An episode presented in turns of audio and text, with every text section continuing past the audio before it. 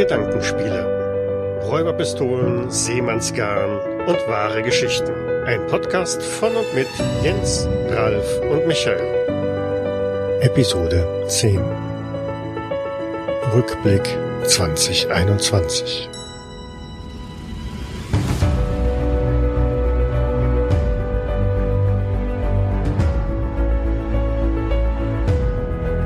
willkommen zu unserer zehnten Folge von Gedankenspiele. Mein Name ist Michael und ich begrüße meine beiden Mitpodcaster, den Jens. Hallo, hallo. Und den Ralf. Hallöchen zusammen. Und ja, eigentlich müsste ich jetzt diese Liste noch ein bisschen länger fassen, denn wir sind heute mal nicht nur zu dritt, sondern so wie es im Augenblick aussieht, sind noch eine ganze Reihe weiterer Gäste da, Zuhörer oder wie auch immer. Vielleicht wird sich der ein oder andere nachher auch nochmal zu Wort melden, denn wir machen heute unsere Jahresabschluss Wrap-up, wie auch immer, 2021 Folge in der wir uns jetzt nicht ein dediziertes, spezifisches Thema ausgeguckt haben, sondern derer ihrer gleich neun. Und Wer unsere bisherigen Folgen schon gehört hat, könnte vielleicht die ein oder andere Geschichte schon mal gehört haben. Wer unseren Podcast in diesem Jahr noch nicht gehört hat, der sei also hier mit einem kleinen Spoilerwarnung versehen. Wir reden einfach über das, was wir bisher schon mal so gemacht haben. Mhm. Okay, ja, wir haben in diesem Jahr angefangen mit unserem Podcast Gedankenspiele. Wir hatten Ende letzten Jahres damit begonnen. Wir haben da eine Nullnummer produziert, in der wir ganz kurz vorgestellt haben, was wir machen wollten. Und dann sind wir im Januar auch gleich los da durchgestartet, ne, haben die erste Folge gemacht, die da hieß Anomalien im Eis. Das Thema hatte ich vorgestellt und zwar ging es da relativ weit zurück in die Vergangenheit. Wir haben uns also mit einem, ja, Impact äh, für die Zeitgeschichte befasst, die für äh, ja das das im Wesentlichen die gesamte äh, Erdlaufbahn oder Erdgeschichte ein bisschen beeinflusst hat, denn es ging um einen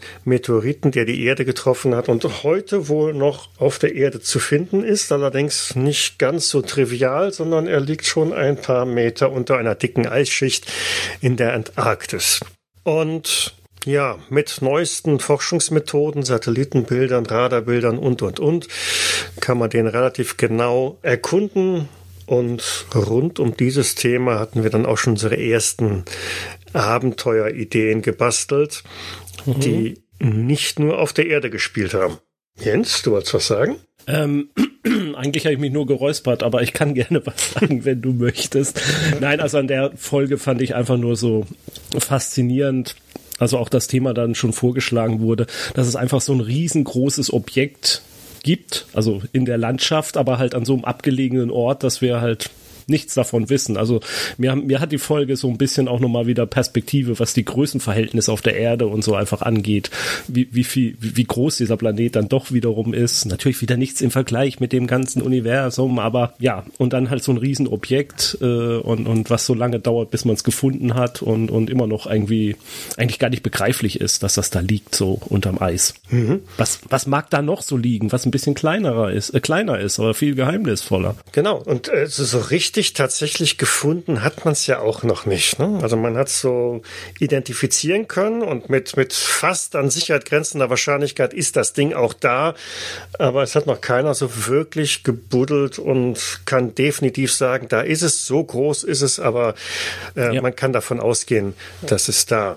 Und mh, mm, da hatten wir auch schon einen ersten Kommentar noch zu bekommen von der Sonja, die sich gefreut hat über diese Episode und beim Titel äh, auch gleich an äh, ein anderes Ereignis in der Nähe gedacht hat, nämlich an äh, den Mount Erebus. Und tatsächlich äh, ist er mir auch bei der Recherche untergekommen, dachte auch, ja, das ist vielleicht auch noch mal ein Punkt, wo man vielleicht irgendwann mal was machen könnte. Ähm, aber wir hatten schon, jetzt greife ich ein bisschen vor, so viele Flugobjekte in diesem Jahr. Vielleicht heben wir uns das mal für ein, für ein anderes Mal auf. Aber da kann man auch eine sehr schöne Abenteuergeschichte äh, noch draus machen, die wir vielleicht noch mal irgendwann aufgreifen.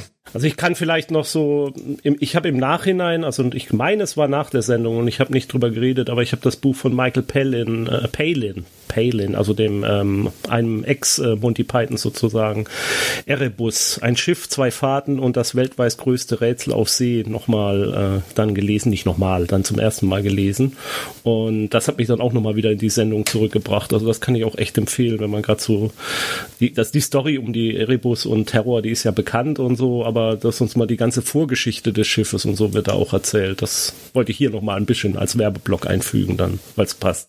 Also ich finde die Antarktis ja mal, ich bin noch nicht da gewesen, äh, werde es wahrscheinlich auch in meinem Leben nicht, aber äh, generell sehr faszinierend, sehr spannend.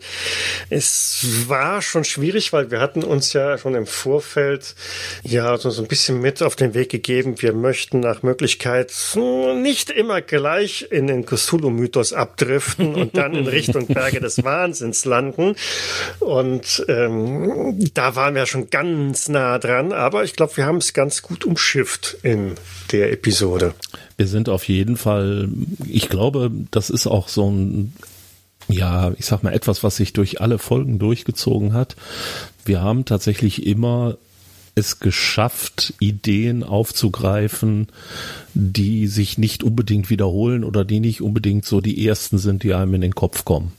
Und wenn wir es als gemeinsame, ähm, ja, als gemeinsame kreative Leistung erbracht haben, Hoffe, hoffe mal, dass wir das bei Folge 101 auch noch sagen können. Aber, Aber Ralf, da gebe ich dir mal ausnahmsweise vollkommen recht. Also ich hatte ganz oft, äh, dass ich in Folgen reingegangen bin, ihr angefangen habt schon zu spekulieren und ich dann meine eigene Idee im Kopf sofort umgebaut habe, weil ich gemerkt habe, mit euren äh, Input äh, kann ich da noch was viel Cooleres draus machen irgendwie. Ach ja, genau. Und wenn wir jetzt noch da in eine, also es hatte, manchmal hat so ein bisschen was von Writers Room, äh, wie wie es heutzutage moderne Serien Serien und so laufen, wenn man da so ein bisschen mal was gelesen hat, wie so dieser Austausch. Ich finde das immer sehr spannend. Also so hatte ich das Konzept anfangs auch so ein bisschen im, im Auge gehabt, ne? weil das ist das, äh, Ralf und ich haben das auf der einen oder anderen Autofahrt auch schon durchexerziert dass äh, wir uns da gegenseitig so ein bisschen an einer Handlung entlang gehangelt haben und dann jeder noch Ideen reingeschmissen hat und dann kam nachher etwas raus, wo wir gesagt haben, ja, das, das könnte funktionieren. Und äh, ich das haben wir, glaube ich, auch in den letzten Folgen doch verstärkt dann auch noch gehabt, ne? wo dann mhm.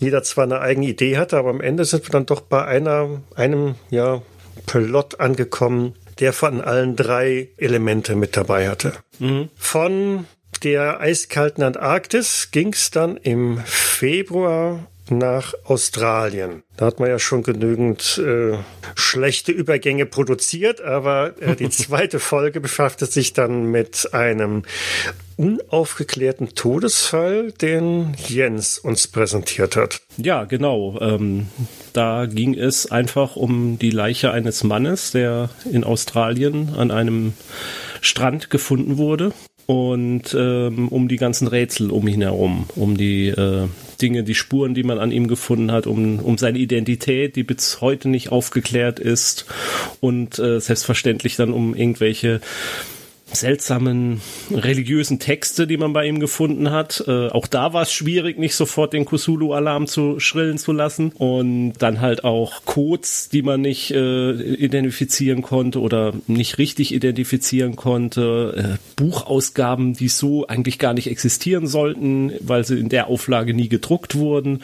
Also ganz viele Seltsamkeiten um diesen Menschen herum, der da entdeckt wurde und ja, dessen Identität bis heute nicht gelüftet wurde und wahrscheinlich auch nie gelüftet werden wird. So ist es. Und da steckt ja auch wirklich wieder sehr viel drin, dass man in jede Richtung irgendwas konzipieren kann, sei es Kriminalfall, sei es irgendein Mythos-Element. Äh, und sollte auch nicht das äh, der letzte Kriminalfall sein, mit dem wir uns dann wir befasst haben. Nee, nee ich, ich sehe gerade, wir sind von Konrad auch gelobt worden, dass wir das besser und ausführlicher als ein True Crime Podcast gemacht haben. Nee, also wir wollen auch auf gar keinen Fall ein True Crime Podcast werden. Also wir werden sicherlich auch noch mal wieder Verbrechen. Wir haben, wir haben ja unsere Liste, da stehen auch ein paar Verbrechen drauf. Wir haben ja auch einen ein, ein Verbrechen schon wieder gemacht gehabt als kommt ja noch. Ähm, aber äh, es, es geht ja jetzt nicht sensations äh, heißer, heißer, hei, hei, nee, ich krieg das Wort jetzt nicht Heischend. raus.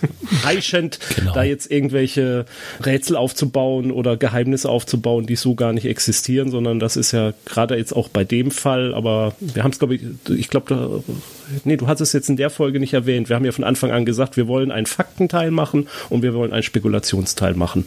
Und im Faktenteil kommen halt auch nur Fakten. Und wenn Sachen halt super spannend klingen und es toll wäre, dass es so wäre, aber wir halt rauslesen, naja, aber da gibt's ehrlich keine Belege dafür, dass der radioaktiv war und äh, äh, äh, grünes Blut hatte. Das haben sich nur irgendwelche Leute nachher angedacht und auch erzählt, dann, dann bringen wir das auch nicht. Oder wir bringen's und sagen, nee, Moment mal, da gibt das, das war so nicht. Das, nein, das war anders. Aber man muss auch sagen, es ist teilweise sehr schwer, ich sag mal, die Wahrheit herauszufiltern. Ja, ja, die werden wir auch nicht immer haben. Wir werden auch Garantiert Falsches nicht. liefern. Und äh, wenn wir gleich zur nächsten Folge kommen, das war ja die erste, die ich vorbereitet habe, da war das ganz besonders schlimm, ähm, weil das eben auch beim Somerton Man, du hast halt so viele Spuren und ähm, dann einige Leute treffen ihre ja ihre Schlussfolgerungen und präsentieren sie aber als Fakten. Und das ist eben teilweise echt schwer. Du hast auch Widersprüche drin. Der eine sagt, ah, die äh, Adresse war da und da und das sind nur 200 Meter. Und der nächste sagt, ja, die war da und da, das sind aber fünf Kilometer. Und du sitzt da. Genau. Äh, Ja, und äh, wird ja hier auch gerade angemerkt, also es, es, es, es natürlich gibt's immer wieder neue Untersuchungen, natürlich gibt's immer wieder neue Berichte über so ein Thema. So, wir, wir berichten ja auch drüber, weil wir es super interessant finden und andere Menschen finden es auch interessant und graben so einen Fall dann wieder aus und dann wird wieder untersucht, dann soll es wieder angeblich irgendwelche Experten geben, die das untersucht haben. Oft sind's auch Experten, oft sind's naja, vielleicht auch nicht. Es ist schwierig zu beurteilen. Wir betreiben ja hier jetzt absolut keinen Journalismus. Wir lesen einfach Sachen nach und wir arbeiten die auf und wir versuchen uns in das Thema reinzugraben.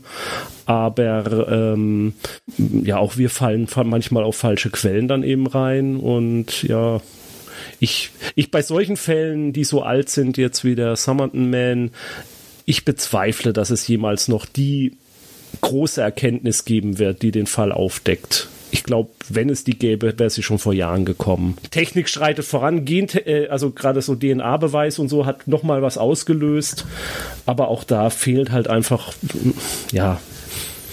Also ich lasse mich gerne, gerne eines Besseren belehren, weil ich es schön fände, wenn so ein Geheimnis mal aufgedeckt werden würde, aber ich glaube nicht dran, dass da noch mal was kommen wird. Naja, also das schon, das ist so, so, so, so das Knifflige daran. Ne? Du möchtest natürlich schon gerne die Lösung wissen. Was Ja. war denn da jetzt? Aber Genau. ich vermute mal, wenn es dann doch aufgedeckt wird, so von wegen, ja, der hat einfach Schreibübungen gemacht, das war kein Code ähm, und äh, keine Ahnung was dann. Also wenn, wenn die Lösung dann wirklich klar ist, dann kommt nachher so ein Okay, ich hatte jetzt ein bisschen mehr erwartet. ähm, also die Gefahr besteht natürlich dann auch ganz gewaltig und so wie sie dann sind, so etwas geheimnisvoll, wo man sich viele Sachen denken kann, machen sie vielleicht mehr Spaß, als wenn sie final aufgelöst sind. Ja, und äh, ist ja auch die Frage, ob die Auflösung von jedem dann wiederum akzeptiert wird. Es ist ja nicht so, dass äh, Menschen Fakten einfach so äh, akzeptieren, wenn sie denn dann auf dem Tisch liegen. Aber ja. Aber Ralfs Thema war ja noch, noch viel schlimmer, was das angeht. Genau. Also, Da habe ich auch gleich danach noch eine Geschichte, die nämlich genau das auch aufgreift. Also mein erstes Thema in der Folge 3 war halt Cicada 3301, das ist Interneträtsel. Ja, von 2012 je nachdem, wen man fragt, bis äh, 2015 oder 16 ähm, wurden also Rätselteile veröffentlicht, die mit den absurdesten Methoden teilweise äh, gelöst werden mussten. Also was weiß ich, irgendein Musikstück äh, mit einem Texteditor öffnen und dann steht da was drin und das ist dann aber wiederum verschlüsselt und muss da rausgelesen werden und ich weiß nicht was noch alles. Das war auch so ein Fall, wo wir, wo ich also wirklich in der, ja, Recherche vorher bald wahnsinnig geworden bin, weil es so viel Material darüber gibt und das widerspricht sich auch noch. Das heißt, da hat man ganz viele Leute, die bestimmte Wahrheiten in Anführungszeichen verkünden und jemand anders sagt das genaue Gegenteil. Da gehe ich mal jetzt auf eine Frage ein, die wir äh, gerade bekommen haben, nämlich wie lange braucht man so, um eine Folge vorzubereiten? Ähm, also an dem Ding habe ich wirklich lange recherchiert, weil es gibt dazu, ich weiß nicht, ich glaube, ich habe sieben oder acht ähm, YouTube-Videos mir dazu angeguckt. Das ist immer ein schöner Anfang, um sowas zu äh, recherchieren. Ich habe, glaube ich, nachher 20 oder 30 Sachen aus dem Internet mir geholt. Ich habe mehrere Podcasts zu dem Thema geholt und habe dann Daten und Werte da rausgeschrieben. Also ich glaube, ich habe alles in allem zwei, drei Wochen so in meiner Freizeit daran gearbeitet, das wirklich raus zu recherchieren. Hab das auch tatsächlich dann geskriptet, was ich also sehr häufig mache ist dann etwas bereitzustellen als Google Doc, so dass die anderen das eben sich auch angucken können. Da sind auch meine Quellen dann immer verlinkt und so dass jeder, der also diesen Google Doc Link hat, kann sich sein eigenes Bild dann auch machen. Und ja, es finden eigentlich dann immer kurz vorher so Absprachen statt nach dem Motto, pass mal auf, ich habe eine Idee dafür, ich würde da gerne irgendwas mit Endzeit draus machen oder ich würde da gerne was im Wilden Westen mitmachen oder was auch immer. Oh, nicht schon wieder Wilder Westen. oder mit Cthulhu. Cthulhu geht immer und Luftschiffe geht auch immer. Ja. Wobei wir immer das große Glück haben, wenn Ralf ein Thema vorstellt, so viel Zeit haben wir danach gar nicht mehr für irgendwelche Spekulationen. Das ist dann so, huch, ist es schon 22 Uhr? Ähm, ja. Aber vielleicht, um das dann nochmal äh, in Relation zu setzen, also ich mache mir nicht ganz so viel Rechercheaufwand. Äh, also ich würde sagen, so eine Woche immer mal wieder. Und viele Themen, also oder die Themen, die ich bisher hatte, waren tatsächlich auch Themen, mit denen ich mich vorher schon mal irgendwie in irgendeiner Form beschäftigt hatte. Deswegen äh, konnte ich es mir dann auch gestatten, ein bisschen, also dass ich mir nun noch mal intensiver reinlesen musste in das Thema. Also ich würde sagen, eine Woche Vorbereitung. Ja, ich glaube, es, es kommt auch immer so ein bisschen drauf an. Ähm, ich habe jetzt so ähm, für das Thema wirklich extrem recherchiert. Das dauerte also sehr lange die beiden anderen Themen weniger lange. Auf die kommen wir dann gleich noch. Mhm. Ja, ich habe mir mal den Spaß erlaubt. Ich habe noch mal so ein Interneträtsel jetzt mal rausgesucht. Ralf, ähm, ähm, darf ich kurz, ich, ich, ich, hätte es nur an der Stelle gern von Michael noch mal gehört, wie lange er so eigentlich recherchiert. Hätte, hätte jetzt gerade gepasst, so ganz gut. Ich, ich bin jetzt ganz ruhig. Ich sag gar nichts mehr. Ich bin jetzt völlig ruhig. Warum redet der Michael nicht? Das ist sehr unterschiedlich. ähm, also bisher hatte ich das große Glück, es waren immer so, so Themen, die mich auch so schon mal ein bisschen interessiert haben, wo ich also schon im Vorfeld selber irgendwann mal so ein bisschen rumgestöbert, rumrecherchiert habe und dann für die jeweilige Episode schon auf einer gewissen Basis aufsetzen konnte. Aber ja, zwei Wochen sind es dann sicherlich, in denen man dann mehr oder weniger intensiv sich da in irgendwelche Themen reinkniet. Ja, das, das kommt etwa hin.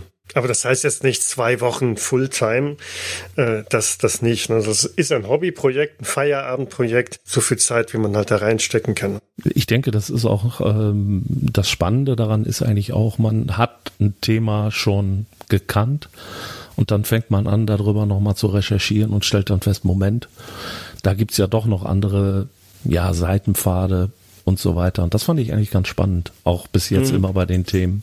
Ja. Dann mal so zu gucken, was ist da noch so möglich. Vielleicht da, ähm, also wir machen das ja, versuchen es ein wenig überlappend zu machen. Das heißt, ähm, wenn wir jetzt die erste Episode machen würden, wäre schon klar, was wir in der zweiten machen und vereinbaren im Grunde genommen nach der Podcastaufnahme schon das Thema für die dritte, sodass man halt immer zwei Episoden voraus ist und bei einem geplanten Takt von einmal pro Monat etwas produzieren, so Pi mal Daumen, hat dann jeder etwa zwei Monate eigentlich Zeit, um sich sein äh, Thema dann etwas näher auseinanderzunehmen oder sich damit zu befassen. Das kommt, glaube ich, ganz gut hin. Ja. ja, Ralf, du hattest zum Thema die kryptische Zikade genau. noch etwas beizutragen. Ein, ein Update oder eine Extension oder sowas. Ja, mehr ein anderes ich sag mal, ein anderes Interneträtsel mit dem wundervollen Titel 11BX1371. Auch sehr eingängig. Total. Und zwar handelt es sich dabei um ein Video, Das tauchte 215 auf. Äh, pff, es handelt sich dabei um ein mhm. Video, das tauchte 2015 auf. Ich musste gerade an das Jesus-Video denken. Aber okay. Nein. Nee, es ist ein bisschen anders. Und zwar war das eben am Anfang taucht es aus mehreren Quellen auf. Am 9. Mai hat dieses Video ein anonymer Benutzer auf der Webseite 4chan.org hochgeladen. Die haben wir auch im Rahmen von Cicada schon mal gehabt. Mhm. Und angeblich hatte er die DVD, auf der sich dieses Video befand, auf einer Parkbank gefunden. Mehr war aber nicht rauszufinden. Zwei Tage später, am 11.05., wurde das gleiche Video auf YouTube hochgeladen vom User AETBX. Und zwar mit einem Namen in Binärzeichen, den man als Muerte, also Tod, auslesen kann. Und auch die Beschreibung war im Binärzeichen. Wenn man die übersetzt, hatte man äh, die Übersetzung You have one year less. Das ist der ganze Text, der dabei war. Am 30.09. dann gab es eine weitere Veröffentlichung auf YouTube durch den User Parker Wright und da tauchte das erste Mal der Name 11BX1371 auf und etwa zehn Tage später, am 9. Oktober, erhielt die Webseite Gadgets mit 2z.com einen Brief aus Polen, in dem sich ebenfalls eine DVD mit diesem Video befand. Das heißt also, das Ding kam gut rum. Was war das jetzt? Es war ein zwei Minuten langes Video. Darauf war ein Mann zu sehen in einer Kapuzenkutte mit einer Pestmaske. Der steht in einem abbruchreifen Gebäude und macht Dinge. Und das Faszinierende ist eigentlich, wie viele Hinweise man da reingepflastert hat, weil er hält mal Finger hoch einen, mehrere, er hat in einem Handschuh hat er ein Licht, das blinkt kurz oder lang, also Morsezeichen. Im Hintergrund tauchen Graffiti-Bilder an den Wänden auf und verschwinden wieder. In einem Fenster sind Morsezeichen zu sehen, in einem anderen Fenster sind Zahlenkolonnen zu sehen.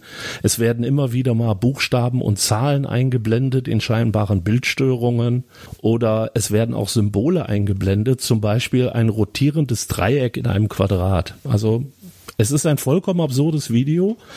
Man kann das bis heute noch auf YouTube sehen. Und das Ganze wurde dann in einem Reddit-Board untersucht. Also Leute haben sich darum gekümmert und haben dann angefangen herauszufinden, was da überhaupt zu sehen war. Zunächst einmal hat einer herausgefunden, das wurde tatsächlich in einem aufgegebenen Sanatorium irgendwo in Polen aufgenommen. Und zwar wohl 2014. Wie man das jetzt genau rausgefunden hat, weiß ich auch nicht.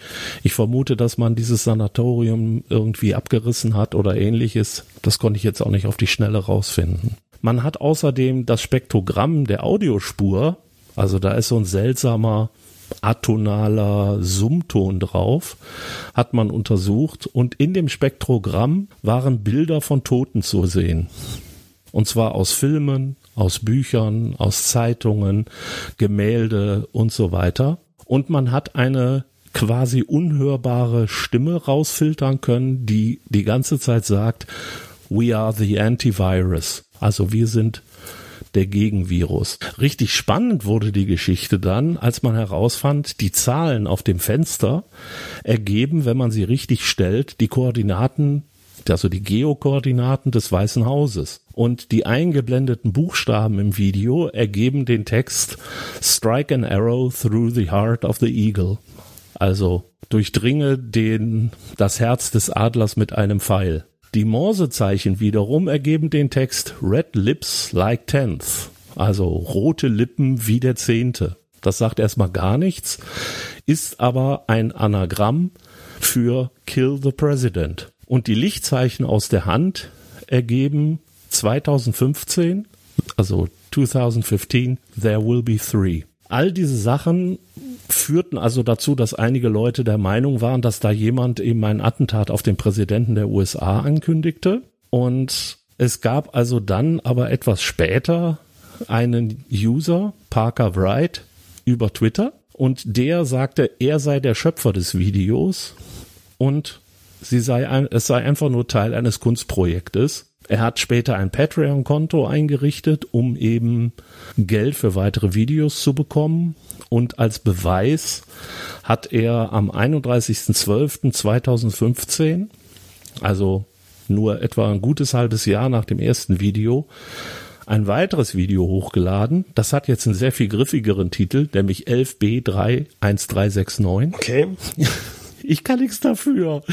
Auch da taucht wieder der Pestmönch auf und diesmal taucht noch eine maskierte Frau in einem schmutzigen weißen Nachthemd auf. Das Ganze sieht aber so ähnlich aus, dass man wirklich sagen muss, ja, es ist sehr, sehr wahrscheinlich, dass er tatsächlich der Urheber war. Und er hat dann tatsächlich mehrere Jahre lang Ruhe gegeben. Es kam kein neues Video.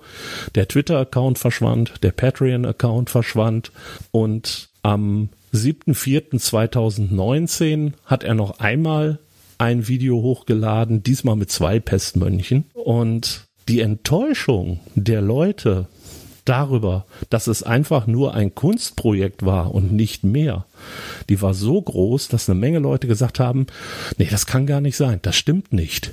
Das muss irgendwas Größeres sein. Wir sind ganz sicher, dahinter verbirgt sich etwas viel, viel Größeres. Ich würde sagen, er hat einfach nur ein Spiel mit den Leuten getrieben. Und wie ich darauf gekommen bin, vielleicht mal ganz kurz noch, vor drei Wochen ziemlich genau, nämlich am 8.11. hat er ein neues Video veröffentlicht. Wieder ein Video mit dem Mönch, wieder mit der Frau und es hat diesmal den Namen The Trigger. Auch das ist auf dem Kanal noch zu sehen. Es ist mindestens genauso seltsam wie die anderen, aber weniger kryptisch.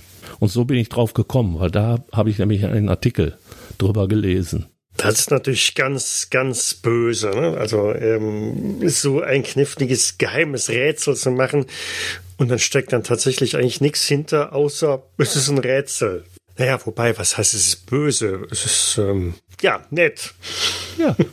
Es war im Endeffekt nichts weiter als ein Versuch, die Sachen, die eben durch Cicada 3301 und andere schon auf den Weg gebracht worden sind, ja, diese Interneträtsel und ähnliches, einfach mal ein bisschen äh, ja vorzuführen und zu zeigen, wie die Mechanismen dahinter auch sind, weil er hat äh, Parker Wright, wer auch immer es ist, hat tatsächlich eben auch sehr komplexe Rätsel eingebaut, die eben nur mit Computerfachwissen und so weiter aufzulösen sind, die aber letztendlich nicht mehr sind als einfach nur ein Gag ein Witz. Mhm. Ich fand's gut.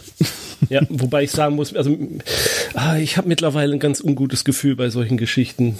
Mittlerweile mit QAnon und was die überall in alles rein interpretieren. Das ist sicherlich alles nicht so sophisticated wie der, wie, wie solche Sachen.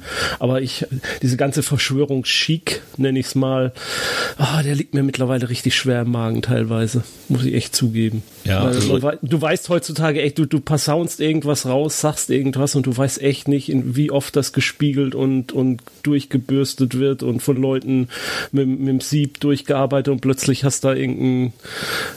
ein Kult dahinter oder Leute, die von irgendeinem Schwachsinn überzeugt sind. Nee, du, du kriegst äh, es ja auch nicht mehr gestoppt. Ne? Ja, das ist das halt das. Ne, genauso so wie Ralf jetzt gerade sagt, der, der Künstler sagt, das war doch nur ein Kunstprojekt. Ja. Und äh, dann wirst du gesteinigt, äh, weil das ja. kann nicht so gewesen sein. Ja, aber also ich finde es total faszinierend, also die, diese Mühe und, und diese Arbeit, die hinter diesen Rätseln steckt, das ist ja jetzt, wie gesagt, ich wollte das jetzt gar nicht runtermachen, das, das, das ist ja viel, viel aufwendiger als, als einfach zu behaupten, unter irgendeiner Pizzeria würden Kinder, ähm, naja, muss ich jetzt nicht aussprechen. Ähm, also was mir noch im Nachhinein eingefallen ist, was ich so faszinierend dran finde, sind ja diese Gruppen, die sich bei Reddit oder so zusammenfinden, um so gemeinsam an diesem Rätsel zu arbeiten, sozusagen also eine Schwarmintelligenz sich ja bildet, wo jeder dann so einen Teil des Puzzles bringt. Das löst ja nicht einer allein, sondern es bildet sich ja quasi so eine Schwarmintelligenz irgendwie oder so eine Internetintelligenz. Und das äh, hatte ich beim letzten Mal, als wir es gemacht haben, vergessen, meine ich, zu erwähnen. Es gibt ein wunderschönes Buch von David Brin, Existence heißt das. Und da ist eine Szene drin, wo die Heldin, glaube ich, auf einem Luftschiff, ich meine, es ist ein Luftschiff ist, Luftschiff. und da ist, und da ist, ja, ich habe, ich wusste, dich trigger dich. Entschuldigung. Und ähm, Und da ist eine Bombe auf diesem Luftschiff und sie will die entschärfen und sie weiß nicht, wie das geht. Und dann wählt sie sich aber ins Internet ein, in so eine, also Internet 3.4.0 und da helfen ihr dann auch lauter Leute mit Ratschlägen, aber da gibt's dann so ein System, dass die Leute einander bewerten, wie gut deren Ratschlag wohl ist, so dass immer die besten Ratschläge nach oben gespült werden. Und dann dadurch kommen dann halt immer, kommen dann halt irgendwann die Bombenexperten dann halt zu ihr und dann können sie das so gemeinsam dieses Bombenrätsel sozusagen lösen, wie man das entschärft. Also spontaner Internet-Mob, der sich dann bildet, aber ein intellektueller Mob, der jetzt halt die Spezialfähigkeit genau für dieses Problem dann herausbildet. Ja, also das war bei Cicada, war das ja schon teilweise so. Für äh, diejenigen, die mal selber was recherchieren wollen, werfe ich nur noch mal ein Stichwort rein, nämlich A858. Das ist nämlich auch ein Interneträtsel, das also mehrere Jahre gelaufen ist. Und das war nämlich auch so ein Ding, wo die Schwarmintelligenz äh, über Subreddits und so weiter dann gearbeitet hat, um herauszufinden, was sich hinter seltsamen Nachrichten in einem anderen Subreddit, äh, was sich dahinter verbirgt. Und das war auch hochinteressant, das also äh, zu recherchieren. Mhm. Ich kann es ja jetzt verraten. Du warst es. Nein, aber so. in unserer Episode 3, die kryptische Zikade, sind, glaube ich, mindestens ein halbes Dutzend Rätsel versteckt. Bis heute ist es noch niemandem aufgefallen, aber hm, mehr sage ich jetzt dazu nicht. Wer also über die Feiertage nichts vorhat, kann gerne mal da auf Entdeckungsreise gehen und ähm, die sind auch alle beabsichtigt und äh, da steht unter anderem auch drin, wann denn die Erde von einem nächsten Meteoriten erwischt wird und außerdem sind da Angebote drin, nur die klügsten Köpfe können vielleicht sogar ein Amt in einem Fürstentum ergattern. Oh, ja, da bin ich wie immer sehr interessiert dran. Was möchtest du denn dafür? Ja, das kommt schon drauf an, ähm, welchen Posten du gerne hättest. Ne? Ob es also einer ist mit, mit sehr viel Ansehen und Ruhm oder ob es einer ist, wo du mit viel Geld zu tun hast. Ich möchte das Opernhaus leiten. Oh, oh, oh, das, das, das. Oh, da habe ich schon einige Angebote vorliegen. Das wird natürlich ein bisschen aufwendig, aber ich kann ein gutes Wort für dich einlegen. Sehr schön. Ich übernehme das Luftschiffministerium. Ähm, ja, das könnte sehr preiswert zu haben sein. Ähm, weil sowas ist natürlich äh, sehr fadenscheinig und äh, überhaupt. Ich glaube, ihr redet nur von heißer Luft da. Ja, genau. Und das Spann aber äh, das Spannende ist, einen Tipp gebe ich. Ihr müsst die Folge rückwärts mit halber Geschwindigkeit hören. Ja. Oder so. Episode 4? Ist vielleicht besser. Episode 4, genau.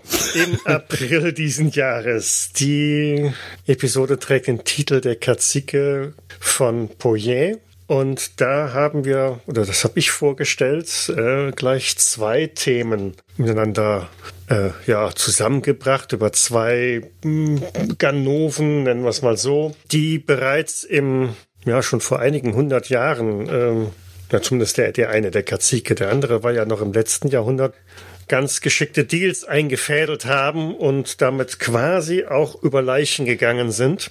Und ja, was soll ich dazu sagen? Also ich fand die recht interessant, insbesondere halt den, den Kaziken selber oder Pouillet, dieses Fürstentum, wo Menschen hingeschickt, hingelockt werden und dann dort müssen sie feststellen, sie sind eigentlich nur ausgebeutet worden. Da gibt's nichts außer Mücken. Ein ja, schon etwas tragisches Thema, oder? Ja, auf jeden Fall. Also ähm, äh, so, so sehr man dann die Chutzpe bewundern muss, dieses Betrügers, aber ähm, ja, was er angerichtet hat und das war dann nicht schön. Also ich fand es daher schön, dass, dass es nicht an, bei ihm alleine blieb sozusagen, sondern es auch noch ein bisschen äh, lustiger, naja, lustig, ein bisschen amüsanter in der Folge wurde.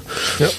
Ja, der andere Ganove äh, hatte ja versucht, den Eiffelturm zu verkaufen, beziehungsweise genau. hat ihn sogar verkauft. Und äh, ja, Konrad schreibt ja gerade im Chat, äh, das erinnert ihn irgendwie so ein bisschen an Wirecard. Und ja, das hatten wir, glaube ich, auch in der Episode schon festgestellt. Ne? Solche Betrügereien gibt es auch heute noch, da ist man echt nicht gefeit vor. Mhm. Und auch in einer Größenordnung, wo sicherlich die eine oder andere Existenz dabei drauf geht. Ja, also es ist halt immer, äh, man neigt ja auch dazu, sich mit diesen cleveren Leuten ja identifizieren zu wollen. Man ist ja nicht so ein Dummer, der da drauf reinfällt, sondern ist ja selbst auch so dieser clevere Lieber, der, der andere Leute reinlegt. Aber wenn man sich dann halt anguckt, was bei diesen großen Betrügereien, wer die Leute sind, die dann am Ende halt wirklich die Leidtragenden sind, dann ja, dann sollte man die Leute vielleicht dann doch nicht so bewundern. Also es ist halt nicht immer das, wie in den Fernsehserien, wenn Trickbetrüger und Heists gezeigt werden, dann, dann machen die das ja nicht umsonst, dass die Opfer dann die noch Kriminelle sind, die es verdient haben, aber in der Realität ist das halt leider nicht so.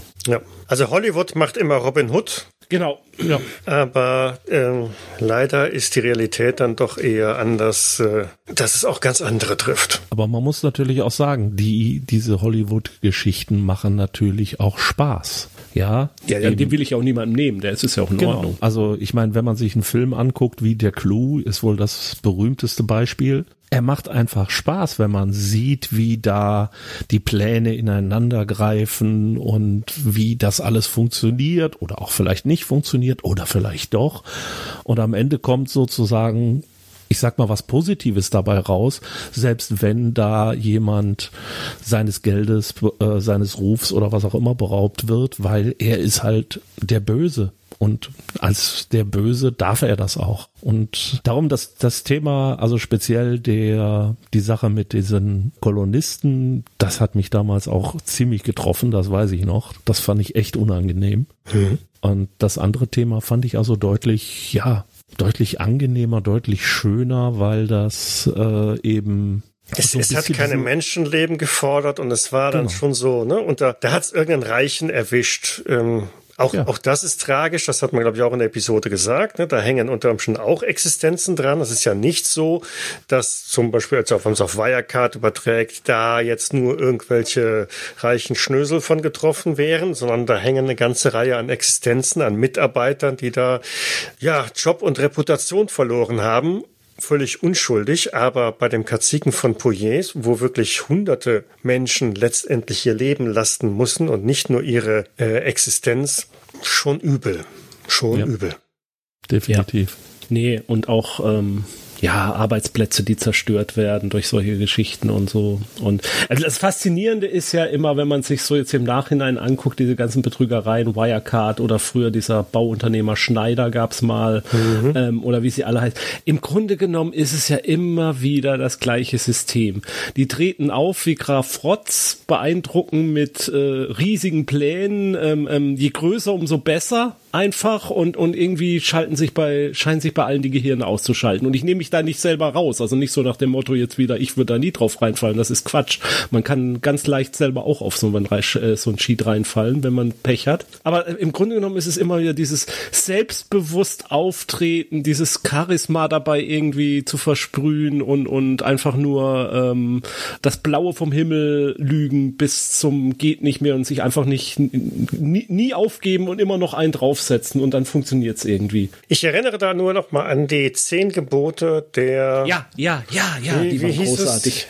Äh, die, die der gute Graf Viktor Lustig, also das war derjenige, mhm. der den Eiffelturm verkauft hat. Zumindest werden sie ihm zugeschrieben, zehn Gebote der Trickbetrüger oder wie auch immer. Und das, ja, das trifft es auch heute. Also wer die Karriere eines Trickbetrügers einschlagen möchte, äh, sei angehalten, sich diese da wirklich zu verinnerlichen. Und, ähm, wie war das nie über Politik oder Religion reden? Es sei denn, der genau. andere macht's und ihm dann immer Recht geben.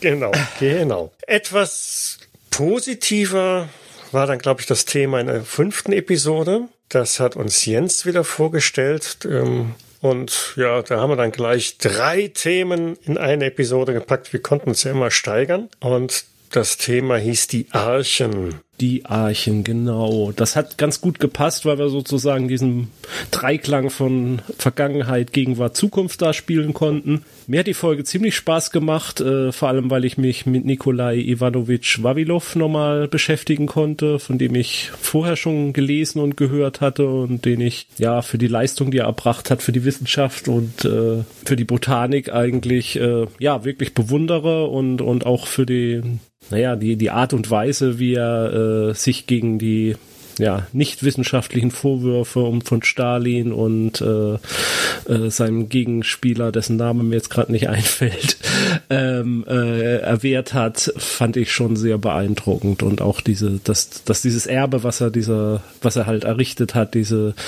äh, Saatbank in, in St. Petersburg, dass die halt bis heute überdauert hat und immer noch ähm, so ein wichtiges ja, Bibliothek des Erbguts von Pflanzen bis heute ist. Naja, und auf der anderen Seite dann die auf Spitzbergen jetzt eben diese Saatbank oder Genbank, die es da gibt und äh, über die wir uns unterhalten haben und die ja, naja, von der man dachte, dass sie jetzt sozusagen äh, erstmal ein sicherer Ort für solches Material zum Lagern ist, was sich ja vielleicht jetzt dann aber auch äh, wiederum nicht unbedingt bestätigt. Ja, quasi, also quasi nicht auf Sand, sondern auf Eis gebaut. Ne? Auf Eis gebaut.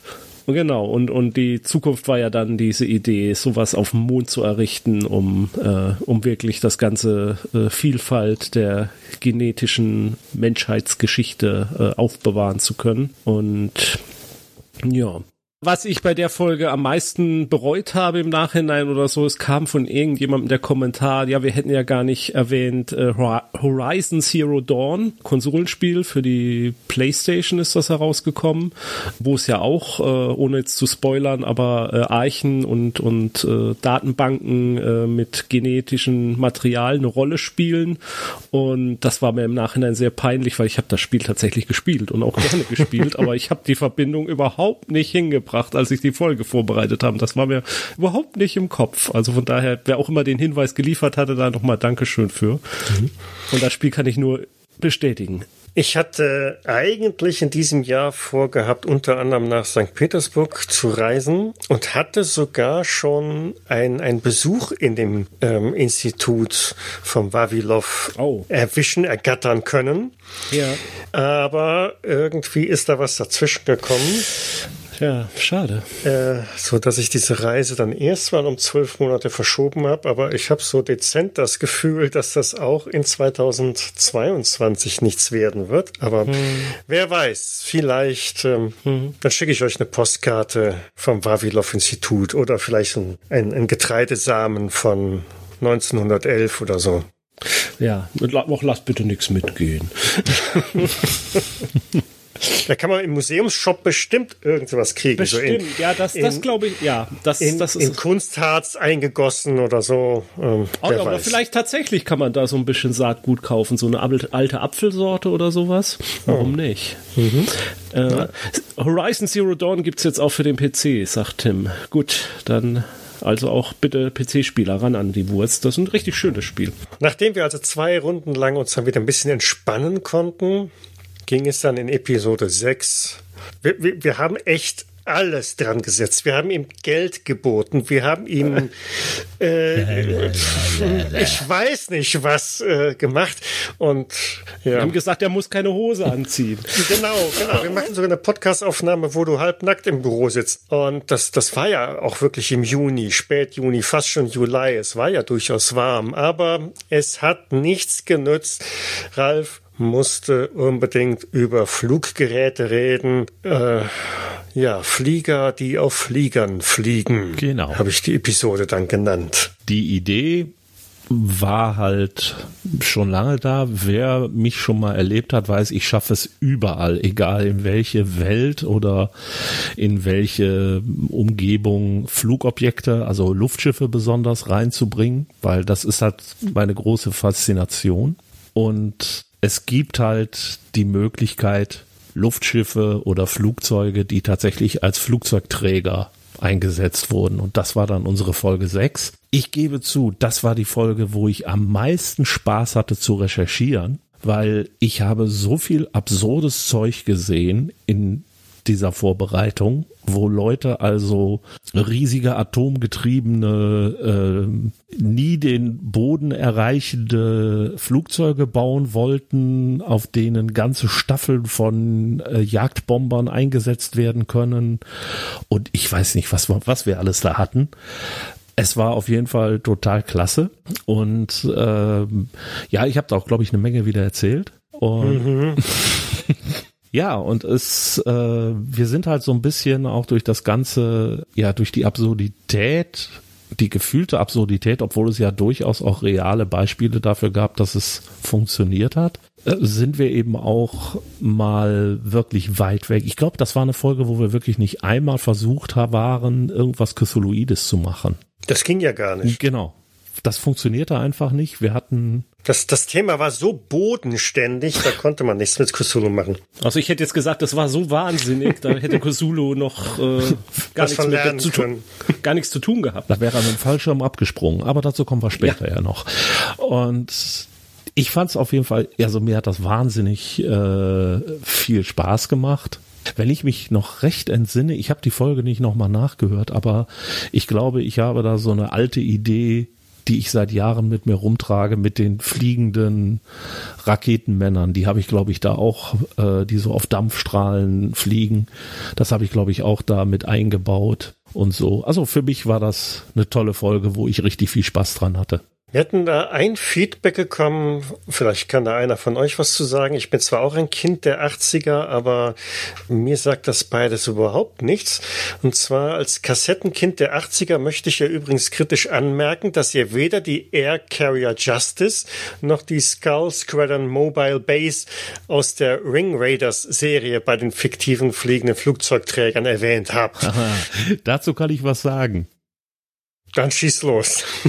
Hä? Nee, tut mir leid. Habe ich tatsächlich von beiden noch nie gehört. Das ist, äh, also Ring Raiders sagt, klingelt ganz weit hinten irgendwas vom Namen, aber wie hieß das erste? Äh, ja, das scheinen nur zwei Objekte in der Ring Raiders Serie okay. zu sein. Mhm. Air Carrier Justice und die Skull Squadron Mobile Base. Nee. Also, Ralf, bitte nachhören ja. und ähm, ich werde versuchen, ja. da irgendwie dran zu kommen. Ja, ich habe da auch noch nie von gehört. Ja, aber gerade. Ähm, äh, habt ihr habt ihr von Balu und seine tollkühne Crew gehört? Ja. Das, das kommt jetzt gerade hier im Chat. Ja, die kenne ich. Allerdings ist das lange her. Die habe ich immer mit meinen Kindern geguckt. Und meine Kinder sind inzwischen erwachsen und ausgezogen. Aber ich habe gehört, die soll jetzt angeblich bei Disney Plus, soll die jetzt komplett zu sehen sein. Und äh, ja, da. da wollte ich dann auch mal wieder reingucken. Das ist dann so eine dieser Sachen. Ich meine, man hat ja so einen großen äh, Streaming-Dienst, ja, mit unglaublich vielen Serien und Filmen, äh, die man noch nicht kennt. Und dann guckt man da durch und sieht, oh, da ist Akte X, ich gucke jetzt Akte X, das kenne ich zwar schon, aber egal. Kann jetzt natürlich sein, dass das nur mir so geht, aber ich habe jetzt momentan vier Serien bei Disney Plus, die ich gucke, äh, die kenne ich alle. Mhm, okay. Eine andere Anmerkung, die noch kam, vielleicht hilft das ja auch noch irgendwie zum Thema Luftschiff Piraten, ähm, kam von Franz. Schaut euch doch einfach mal Crimson Skies an. Das ist exakt Zeppelin, Flugzeugträger, fliegende Piraten, die am Himmel unter unsicher machen. Ja. Crimson Skies. Ja, Crimson Skies kenn, kenn ja, kenne ich ist zu viel gesagt. Äh, ich müsste mal ganz kurz in Richtung des Jens schielen, den ich jetzt, also nicht du Jens, sondern ein anderer Jens, den ich hier äh, als Zuhörer höre.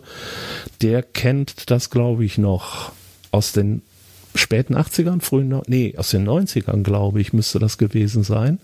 Das war, glaube ich, damals irgendwas, was in der Folge von Shadowrun entstanden ist vom gleichen Verlag. Aber ich bin jetzt. Also ich muss nur mal doof fragen, gab es da nicht ein Computerspiel zu? Da gab es auch ein Computerspiel zu. Das sagt ich. mir was. Das sagt mir was, nämlich für, für die Xbox oder so. Das kann meine sein, ich, gab es ja. ein Computerspiel. Aber das, äh, das Problem dabei ist, das äh, war damals ähm, hauptsächlich, ja, ich sag jetzt mal ein Tabletop, auch wenn es nicht stimmt, äh, so ganz, weil es war halt so ein, so ein Flugspiel und äh, das war damals schon nicht mehr so meine Welle. Ich fand das vom Hintergrund her toll. Aber ähm, ich habe es damals nie gespielt und äh, Dings. Ja, Crimson Skies war von Fasa. Genau die Leute, die auch Shadowrun rausgebracht haben. Ähm, das war halt ein Brettspiel, wo es, wie gesagt, um Zeppelin in allen Pipapo ging. Es gab aber auch ein Computerspiel und das war wirklich für die damalige Zeit nicht schlecht. Du bist wirklich mit Flugzeugen durch die Gegend geflogen, auf Zeppelin gelandet, musst, musstest Piraten abschießen und sowas. Das war nicht schlecht. Und ich meine, es gab auch ein paar Romane zu Crimson Skies. Ich meine, die waren von Michael Stackpole. Mhm. Ich glaube auch. Aber also es war, war ein cooles Szenario eigentlich und ähm, so wundert mich, dass Ralf da nicht drauf angesprungen ist. Ich bin da schon drauf angesprungen, aber es war halt nicht meine Welt, weil ich spiele keine Computerspiele und äh, mit den mit dieser Art Spiel war ich damals auch nicht so richtig warm geworden. Aber ich werde noch mal gucken, vielleicht finde ich dazu ja noch mal was. Und das andere werde ich mir auch ansehen. Ja, aber gehen wir vielleicht mal eine Folge weiter. Nein, mir fällt gerade ja noch was ein. Ich wollte ja noch eine Sache erzählen, weil bei der Recherche bin ich nämlich auch noch auf was total super Tolles gestoßen. Da war ich völlig begeistert. Und zwar, es waren zwar keine fliegenden Flugzeugträger, aber ich bin auf die beiden amerikanischen Flugzeugträger Sable und Wolverine gestoßen. Das waren Schiffe, die wurden Anfang des Zweiten Weltkriegs eingesetzt und die hatten eine Besonderheit. Es waren die einzigen Schaufelradflugzeugträger der Geschichte. Und zwar lag das daran, man hat zwei Schaufelraddampfer gekauft, die auf dem Lake Michigan unterwegs waren oder requiriert oder wie auch immer. Hat praktisch die ab dem Oberdeck hat man die praktisch abrasiert und hat da Flugdecks drauf gebaut.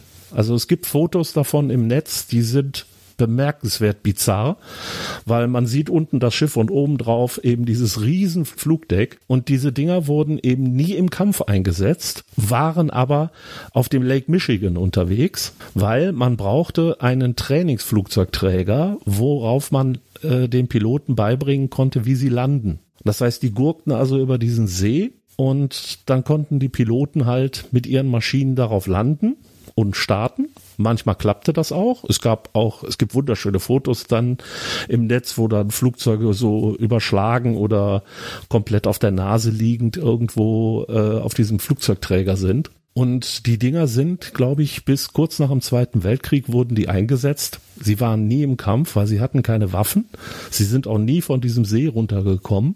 Wie auch. Und äh, sie waren halt aber äh, zwei Trainingsflugzeugträger und haben eben sehr, sehr viele Leute, die dann später im Pazifikkrieg auch eingesetzt wurden. Da haben, die haben dort ihre ähm, Ausbildung erhalten. Mhm. Und ich fand einfach dieses Bild so wunderschön von einem Flugzeugträger mit einem Schaufelrad an der Seite. Das gefiel mir irgendwie. Ja, treffen zwei Generationen aufeinander. Ne? Ja, absolut. Aber wenn, wenn, aber wenn es jetzt um schwimmende Flugzeugträger geht, dann werfe ich jetzt einfach nur noch das Stichwort Projekt Habakuk ein wer das mal googeln möchte. Das ist auch sehr interessant. Und außerdem ähm, äh, gibt ja auch schwimmende Autoträger, ne? Ja, Fähren. Michael, die, wenn man sie, wenn man sie findet. Ja, danke. Das war, jetzt, das war jetzt böse. Ja. Ich muss den Jens gerade mal aus dem Chat hier kicken. So. ähm, ja, sowas Steinzeitliches. Ab sofort nehmen wir nur noch Brücken. Das ist schon okay. Und bis nach Helgoland kriegen wir auch noch eine Brücke gebaut. Ein fliegender Autoträger nach Helgoland. Mhm. Ich meine, du darfst mit dem Auto da zwar nicht fahren, aber es ist da. Ja, ein großer Parkplatz davor und dann der Rest geht schon. Und mindestens die Hälfte unserer Zuhörer fragt sich gerade verzweifelt, wovon reden die überhaupt? Ich werde eine ausgespielt Podcast-Episode verlinken, in der das gegebenenfalls etwas aufbearbeitet worden ist. Es war lustig. Ja, kommen wir zu erfreulicheren Themen, zum Beispiel Episode 7. Die haben wir in einer etwas anderen Konstellation aufgenommen, denn in diesem Fall hatten wir unseren ersten regulären Gast dabei. Das ist der Christian, bekannt als Frosty, der uns hier ein Thema vorgestellt hat, das äh, ich dann nachher mit Das blaue Leuchten tituliert habe. Da war der gute Ralf nicht dabei, er hat sich das nachher anhören dürfen, aber es ging hier um ja, ein paar Diebe, die irgendwo in, ich glaube, Brasilien war das, äh, oder Guyana hieß die Stadt, irgendwo eingebrochen sind und dann richtig cooles Zeug gefunden haben, das im Dunkeln tatsächlich blau geleuchtet hat. Bling, bling. Ah. Ja. Entschuldigung. Und was so cool aussah, war da nicht ganz so äh, ja, prickelnd, denn letztendlich äh, haben sie damit eine nicht unerheblich äh, weit ausgebreitete Strahlenvergiftung hervorgehoben, denn äh, das, das war halt einfach, ich glaube, Cäsium, irgendwas war das. Ne? Ähm, kann Frosty, Frosty, Frosty ja, ja erzählen, wenn er mag. Genau. Wenn er mag. Es, wenn, wenn, er mag, könnte er das selber sagen. Aber äh, genau, Cäsium 137, er schreibt es, er sagt es nicht. Der ist schüchtern. Mhm. Ja, wir zwingen hier niemanden. Nein, wir so, zwingen hier überhaupt ist, niemanden. Wird niemand bloßgestellt, niemand gezwungen. Jeder, alles ist freiwillig. Ja. Genau. Ja, das war ein eher neuzeitliches Thema mit einer gewissen Aktualität auch, denn ähm, ja, so wie wir festgestellt haben, solche Effekte oder solche Probleme gibt es leider immer und überall wieder. Ähm, ich bin immer noch fasziniert von, von, dieser in, von diesem indischen Dorf, in dem die Menschen sich so irgendwie an, an die Radioaktivität gewöhnt haben. Das ist, das habe ich ja, immer noch so von, ja, dieser, ja, von dieser Episode ja, im Hinterkopf behalten. Aber Ralf, du hattest auch noch eine geniale Idee dazu? Naja, Idee nicht, sondern ich hatte, bevor ich dann aussteigen musste, hatte ich mir ein paar Gedanken dazu gemacht und hatte etwas gefunden, was ich da noch mit einbringen wollte, und zwar die nuklearen Leuchttürme der Sowjetunion. Tatsächlich hat also die Sowjetunion in der Nordostpassage, das ist also die äh, der nördliche Seeweg, der äh, ja mehr oder weniger über das Polarmeer führt. Da haben mhm. sie eben sehr früh, nämlich in den späten 30er Jahren, begonnen, Leuchttürme zu bauen. Und zwar auf einer Strecke von insgesamt 5600 Kilometern, damit man weiß, wo die Fahrrinnen sind, die da immer wieder freigebrochen werden und so weiter. Und es gab letztendlich, gab es also über 1000 Punkte, wo man solche Leuchttürme aufbauen wollte. Hatte jetzt natürlich das Problem, Normalerweise muss man immer wenigstens einen Leuchtturmwärter da lassen, man muss Dieselgeneratoren da haben, das muss ständig gewartet werden, da muss ständig Treibstoff hin. Das ist ziemlich aufwendig, also dachte man sich in den 50er Jahren, wir haben ja Nuklearenergie. Also warum machen wir nicht automatische Leuchttürme, die wir mit einem Nuklearreaktor tatsächlich antreiben? Ich glaube nicht, dass das ein Reaktor nee, ist. Nee, es war eine, stimmt, es war eine Batterie. Zerfallsbatterie. Also ich glaube, ja. die, also es, das könnte Frosty wahrscheinlich jetzt besser erklären als ich.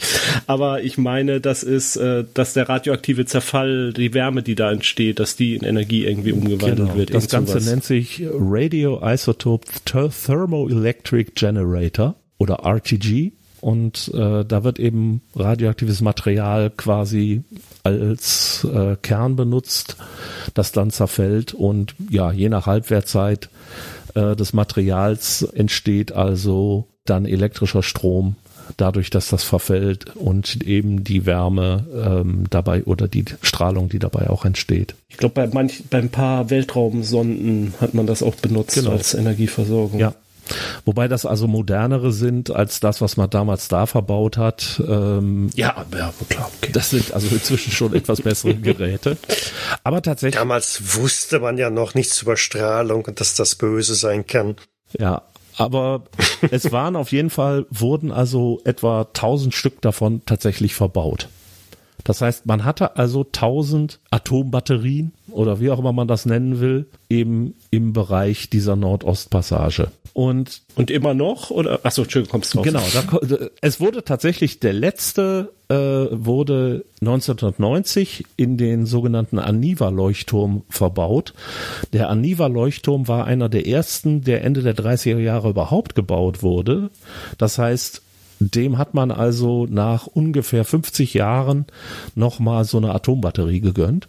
Dann fiel aber die Sowjetunion und das Projekt war quasi, ja, gestorben. Und jetzt begann eben eine Zeit, in den nächsten Jahren hat man sich nicht so sehr darum gekümmert, die Leuchttürme leuchteten weiter, weil man ging davon aus, dass die etwa zehn Jahre, manchmal auch länger, ohne irgendeine Wartung funktionierten. Aber in der Zeit, nämlich schon zu Zeiten der Sowjetunion, aber auch danach, danach verschwanden immer wieder die RTGs aus den Leuchttürmen. Entweder durch Diebe, manchmal aber auch dadurch, dass einfach Wind und Wellen dahin so weit daran kamen, dass sie die rausgespült haben. Das fast. Äh, ich, sorry, wisst ihr, wo die auch noch verwendet wurden? Wo? Zwischen 71 und 76?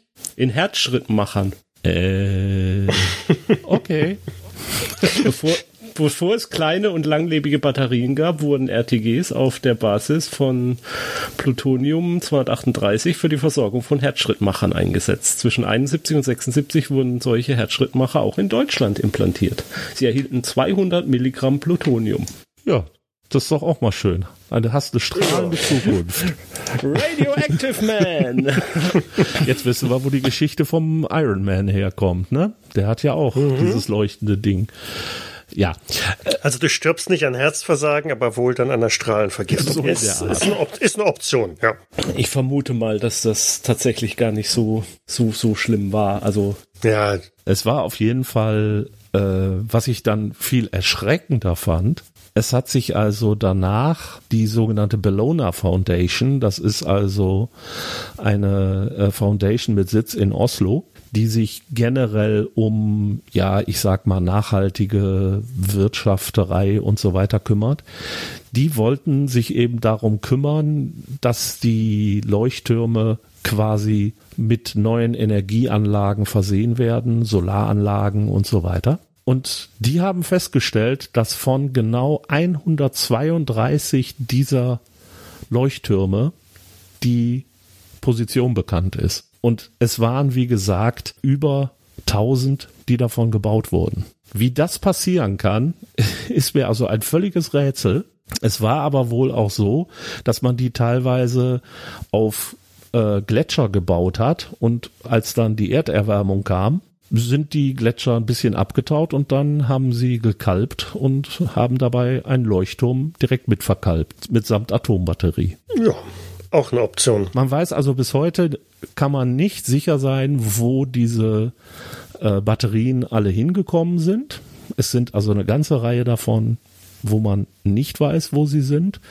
Und das Material, was da drin ist, ist durchaus geeignet, um es auch für eine schmutzige Bombe oder andere Dinge einzusetzen. Ich glaube, das wird wahrscheinlich auch in sehr vielen Fällen der Fall gewesen sein, dass das auf diese Art und Weise abhanden gekommen ist, ja. abhanden gekommen worden ist oder abhanden gemacht worden ist. Denn das, was nach dem Zerfall der Sowjetunion da überall verscherbelt wurde, das war nicht nur aus Militärbeständen. Nee, nee. Ja, wobei da würde ich jetzt fast von ausgehen, dass das zu unzugänglich war, dass sich da groß jemand in ganz großem Stil bedient hat. Also das, ich glaube, da gab es ein, einfacher zugängliche Quellen. Ja klar, man konnte einfach in einen der U-Boot-Häfen gehen und äh, eins der vergammelnden U-Boots, äh, U-Boote sich vornehmen. Das war, glaube ich, sehr viel einfacher. Aber das macht ein ganz neues Thema jetzt auf. Genau. Hm, das Schreib's auf die Liste. das lass uns, lass uns lieber in eine nicht so strahlende Vergangenheit zurückgehen. Yay. Jens. Und zwar, Hier. genau, wir machen Urlaub, ne? Wir gehen ans Meer. Wir freuen uns endlich ans Meer zu kommen. Das Meer, das Meer. Michael, wann sind wir endlich da? Genau, wenn, wenn diese Corona-Pandemie endlich vorbei ist, dann wird wahrscheinlich so die Hälfte der Bevölkerung genau diesen Ausruf. Ihr könnt schon mal üben. Auf Griechisch heißt das nämlich Talata, Talata. Und so war auch der Titel unserer Episode Nummer 8. Da hat Jens uns in die Antike entführt. Genau, da habe ich wieder mit meiner klassischen Ausbildung angegeben, der ich nie Latein hatte in der Schule äh, und auch sonst eigentlich nicht groß beleckt davon ist. Aber äh, ähm, Jens, die Griechen sprechen übrigens kein Latein. Also ja, ist, das siehst du, ich habe keine Ahnung davon. Ja, offensichtlich. ähm, und äh, jetzt hast du mich komplett rausgebracht. In der Folge ging es um den Marsch der 10.000, wie er geschildert wurde von dem griechischen ja, Feldherr, Politiker, äh, Schriftsteller, Autor, Philosoph äh, Xenophon. Und wir haben uns darüber unterhalten, was in diesem Büchlein geschildert ist, nämlich die Reise dieses griechischen Heers zusammen mit als Söldnerheer, ge, jetzt hätte ich fast gebucht, äh, angeheuert von einem äh, Anwärter auf dem persischen Thron, der sich von seinem Bruder äh, übergangen fühlte und die Griechen heldenhaft kämpften vor Babylon, aber obwohl sie so gut waren, waren die anderen halt einfach guter. Bisschen besser. Waren, ja, nicht mal besser, aber äh, ihre Verbündeten waren halt nicht so toll. Also sie haben ja eigentlich gewonnen, aber ähm, ja, ist, ist ja auch egal. Jedenfalls war man dann auf der Verliererseite und musste, war im Feindesgebiet und musste. Man war der Zweitplatzierte. Ja, ja, mu musste durchs Feindmarsch äh, Feindgebiet marschieren, monatelang, um wieder zur Küste zu kommen. Und äh, ja, wir haben uns ein bisschen über diese Heldengeschichte ausgetauscht und haben uns dann überlegt, was könnte man da draus machen an Geschichten. Haben wir natürlich auch die Klassiker da mitgenommen, die es da gibt. Äh, haben dann diese, diese, haben uns, glaube ich, ziemlich schnell auf diese antike Stadt, die er gefunden hat, ähm, unterwegs, die da auch schon zu langer Zeit untergegangen war. Mhm. Und was man dort so vorfinden könnte und was sich da für Konflikte finden könnten. Mir hat das dann wirklich Spaß gemacht, mit euch da ein bisschen drüber zu spekulieren, gerade in der Folge auch, weil da wirklich was anderes rauskam, als ich es mir ursprünglich so überlegt hatte. Ich hatte ja ursprünglich irgendwas mit Vampiren mir ausgedacht gehabt, aber wir waren da in eine ganz andere Richtung dann gegangen und das war sehr schön. Ja, das, das war eine der Episoden, wo ich auch überhaupt keinen Plan hatte. Ne? Also es ging auf den Sendetermin zu und ich dachte, puh, ja, was willst du denn da für eine Geschichte machen? Aber das lief dann ganz gut, als wir uns gegenseitig ein bisschen befruchtet hatten mit Ideen. Ja. Das, ich habe auch so ein bisschen das Gefühl gehabt, okay, dass du endest jetzt ganz schnell in so einer Ecke, die du schon kennst, die schon hundert andere kennen, wo es im Endeffekt langweilig wird, aber ich glaube, wir haben da ein paar echt coole Sachen rausgeholt. Ja, und ähm, da wurde sich sogar eine schöne Kampagne gegebenenfalls ableiten. Also es sind so einige Ideen drin gewesen, die gut aufeinander aufbauen, die nicht für eine Einzelsession dienen, sondern da kann man auch eine kleine Kampagne machen. Ja, ähnlich ratlos stand ich vor der Episode 9. Warum sind es eigentlich immer die Episoden mit, mein, mit meinen Themen, wo du ratlos vorstehst? Ja, ich habe gerade gesagt, ich stand vor Jens Episode auch ratlos, aber ähm, das war dann eher die Ausnahme, genau. Ähm, aus allen Wolken gefallen. Das war die letzte Folge, die wir ja produziert haben. Genau. Und genau, Ralf, du hattest uns da in die 70er entführt. Genau, das war nämlich die Geschichte um Dan Cooper beziehungsweise DB Cooper, wie er heute eben ja allgemein genannt wird. Und war wieder mal einer unserer Kriminalfälle, nämlich der Fall des Mannes, der mit einer Bombe im Flugzeug saß, 200.000 Dollar erpresste von der Fluglinie und dann absprang während das Flugzeug auf dem Weg nach Mexiko war. Und da muss ich sagen, also was mir dabei aufgefallen ist, ich fand diese Geschichte schon lange faszinierend. Ich habe da so auch da wieder ähm, viele Sachen wieder aufgewärmt, die ich von früher kannte. Aber da sind auch viele Sachen dabei gewesen, wo ich das Gefühl hatte, wow, was ist jetzt hier wirklich passiert? Da stimmten also Zahlen nicht, da stimmten Zeiten nicht, äh, da wurden verschiedene Sachen mir erläutert, die dann scheinbar doch nicht stimmen. Das wäre nämlich ein Thema, wo ich gleich den anderen Jens bitten würde, noch mal kurz dazu zu kommen, weil der hat mich nämlich da auf etwas aufmerksam gemacht äh, mit den Fallschirmen, die da benutzt wurden.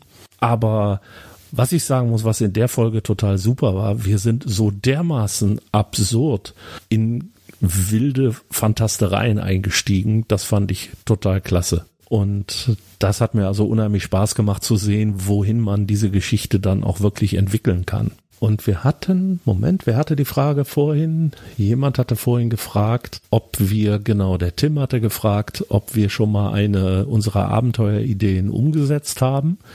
Und eine Idee, die so im Laufe dieser Folge so ein bisschen angerissen wurde, die werde ich tatsächlich jetzt demnächst ausformulieren und einem eigenen, wie heißt das dann so schön, Victorian SF Hintergrund mal ausspielen. Weil ich da also das Gefühl hatte, yo, das ist eine super Idee, da kannst du richtig was draus machen. Und ich bin gespannt, was daraus wird. Keiner redet mehr mit mir. Nein, keiner redet mehr mit dir, genau. Also ähm, das ist, ähm, ich sagte ja, das, das Auslöseereignis war in den späten 70er Jahren. Äh, jetzt verglichen mit der Taman Schutt, also mit der ähm, Folge über den über die Leiche, über den Leichenfund in Australien, die ja noch ein gutes Stück weiter zurücklag. Aber wir sind immer noch im mehr oder minder analogen Zeitalter ne? mhm. in den 70er Jahren. Das heißt, ähm, das erfährt man ja auch, dass die, die Piloten, die, die das Flugzeug gesteuert haben, teilweise von Hand das Flugzeug noch gesteuert haben und äh, vom eigentlichen Kurs abgewichen sind und deshalb unklar ist, wo sie wirklich lang geflogen sind. Und auf einmal, wenn diese Erkenntnis dann kommt, ist dann so ein, ach so, da muss der ganze Fall wieder aufgerollt werden. Äh, heutzutage eigentlich fast undenkbar mit äh, Flugzeugschreibern und, und Radarstationen, die jedes Flugzeug exakt tracken, so dass es sogar live im Internet als Otto Normalverbraucher verfolgen kannst, wo es denn gerade ist. Ja, es ist halt, ähm, was man wirklich sagen muss, es macht an vielen Stellen eben das Erzählen einfacher, weil man eben nicht so viele, ich sag jetzt mal technische Gegebenheiten beachten muss, die einem Autor das Leben tatsächlich dann ja schwerer machen. Weil wenn ich halt heute sowas versuchen würde, wird's halt schwieriger. Ja, wir haben gerade eben die Meldung, und doch gehen Flugzeuge verloren oder man findet sie nicht mehr. Ja. ja. Aber das sind halt, es sind halt deutlich äh, weniger geworden und so eine Sache wie halt äh, DB Cooper könnte man heute wahrscheinlich gar nicht mehr machen. Naja, also ich jedenfalls nicht in, in dem Form, weil, äh, also wenn die, diese Sachen, die jetzt Flugzeuge verschwinden oder man sie nicht findet, trotz des Absturzes, das ist ja dann nichts, was jetzt, sage ich mal, über Festland USA passiert. Und da ist ja auch ein Unterschied, wie hoch dann, äh, also es gibt immer noch Orte auf der Welt, wo, wo was in der Art passieren könnte, aber halt wahrscheinlich nicht mehr in den US, im Luftraum der USA. Das kann man, glaube ich, so sagen. Es ist wahrscheinlich so ein bisschen wie mit äh, Viktor Lustig oder ähm, den, den Betrügereien, die wir vorhin hatten. Eine Lücke wirst du immer und überall finden bei, bei jeder Technologie. Und äh, wenn du glaubst, ja gut, das kann eigentlich heutzutage nicht mehr passieren, dann wirst du wahrscheinlich eine Stunde später äh, ja. eine, eine Nachricht sehen oder mitbekommen, ja, es ist doch passiert. Hm? ja. ja. Man kann heute jederzeit ein Handy orten, sobald es sich eben mit einem äh, Handymast verbindet. Äh, wer mal durch das Münsterland fährt, der weiß, da gibt es auch Ecken, wo man einfach kein, kein Mast hat. Da ist kein, da ist nichts.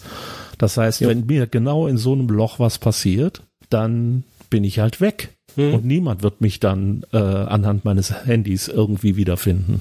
Ja. Ich ja, oder die, die, die, sorry, oder, oder die Fähre, die das Navi dir anzeigt. Jetzt hast du aber wieder angefangen. Ja, oder die weißen Flecken auf der Landkarte, äh, wenn man nach Hamburg will, ne? Ja. Genau. Aber ich habe ähm, zufällig heute äh, eine Geschichte gehört, die fällt mir da jetzt mit Verschwinden und äh, wie man heute, wie leicht man gefunden wird da in Auen.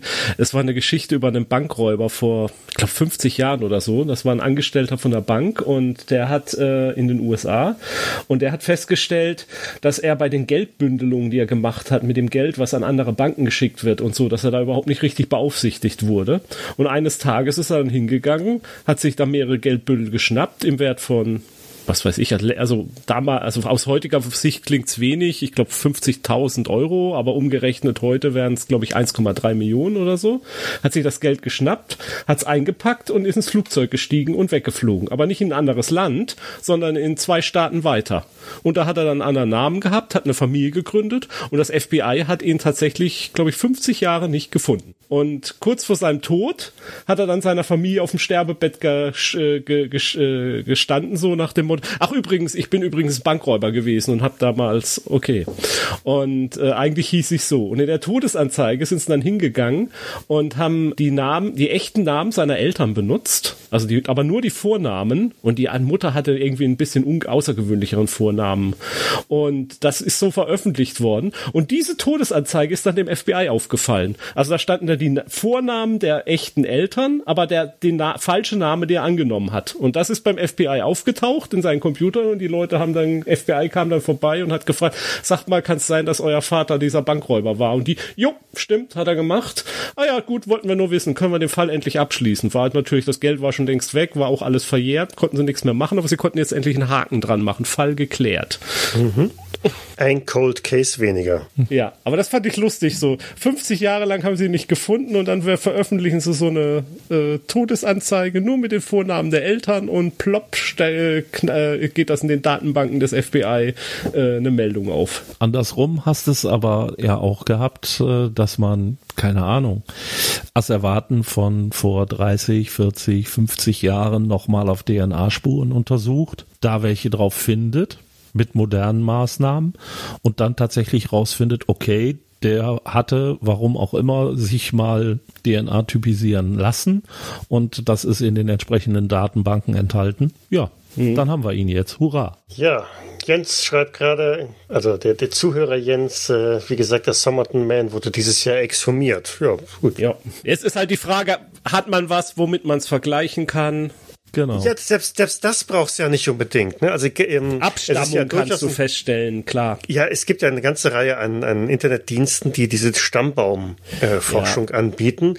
Wobei und die, die bieten alle... So ja, aber die bieten alle mittlerweile auch so ein DNA-Ding an, ein Paket an. Da kannst ja, du also ja. so ne, Speichelprobe äh, einschicken und dann wird das halt auf einige Marker gescannt und die speichern die ab und das FBI ist da auch schon hellhörig geworden. Also es gab ja diesen einen berühmten Fall, wo sie diesen Killer gefunden haben. Das genau. war die, wo, wo die Frau von Patton Oswald so lange nach mitgesucht hatte. Die hat da ein Buch drüber geschrieben, kurz bevor sie gestorben ist. Ja, die Fälle gibt's wie gesagt, ich, äh, ich bin da trotzdem immer ein bisschen bisschen skeptisch, was dabei rauskommen wird. Bei vielen dieser Sachen liest man dann immer, auch bei, ähm, vor kurzem war auch, äh, dass angeblich die Untersuchungen zum Djatlov-Pass neu aufgenommen werden würden und da ganz neue Erkenntnisse wären. Da wartet man jetzt auch schon seit zwei Jahren, glaube ich, drauf, dass da außer dieser Meldung was kommt. Also mhm. ich, ich lasse mich gerne wirklich gerne von überzeugen, dass was kommt, aber ich bleib bis ich bleib da echt skeptisch, ob da wirklich was Neues bei rauskommt. Ja. Man wird sehen, ja. Und zum Djatlov-Pass können wir auch noch eine, äh, eine, interessante Episode aus einem anderen Podcast verlinken. ja, genau.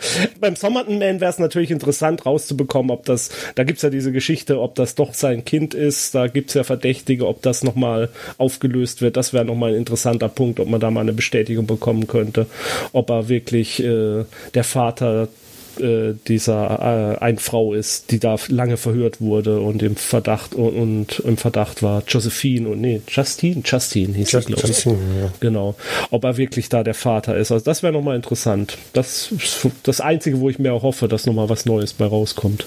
Ja, ich hatte zum Fall äh, DB Cooper, würde ich gerne unseren Zuhörer Jens noch einmal aktivieren. Der hatte mir nämlich was erzählt in der Zwischenzeit und zwar zu dem Thema mit den Fallschirmen, weil ich hatte in dem Podcast gesagt, äh, er wollte unbedingt zivile Fallschirme, ähm, aus welchem Grund auch immer und militärische lösen sich auf einer bestimmten Höhe automatisch aus, aber das stimmt wohl so nicht. Hm, dann würde ich den Jens einfach mal bitten, dass er das mal nochmal kurz erklärt. Ähm, da beißt mich meine bessere Wisserei wieder in den Hintern. Und zwar militärische Fallschirme, man kennt das aus den Filmen, ne? die Jungs, die stehen im Flugzeug oben eingehakt, dann geht das grüne Licht an und die rennen raus wie blöde und der Schirm geht automatisch auf. Der Schirm geht deshalb automatisch auf, weil sie halt eingehakt sind am Flugzeug und die Leine zieht den Schirm aus dem Rucksack raus und der öffnet sich. Militärische Fallschirme, also so, so Fallschirmjäger, die springen in ein paar hundert Metern Höhe, Höhe ab und nicht so in 3000 Meter Höhe, wie die, ähm, wie der DB Cooper wohl aus der Maschine abgesprungen ist. Das heißt, du, du willst ähm, eigentlich keinen Schirm haben, der so automatisch geöffnet wird, sondern du willst einen haben, der sich so öffnen kann. Das heißt, du springst in 3000 Meter Höhe raus und dann so auf 1000 Meter Höhe ziehst du den Schirm. Dann die Sache mit dem Öffnen, das ist, äh, wie sich ein Schirm öffnet, ob der sich hart öffnet oder ob der sich weich öffnet, das hängt davon ab, wie der gepackt wird.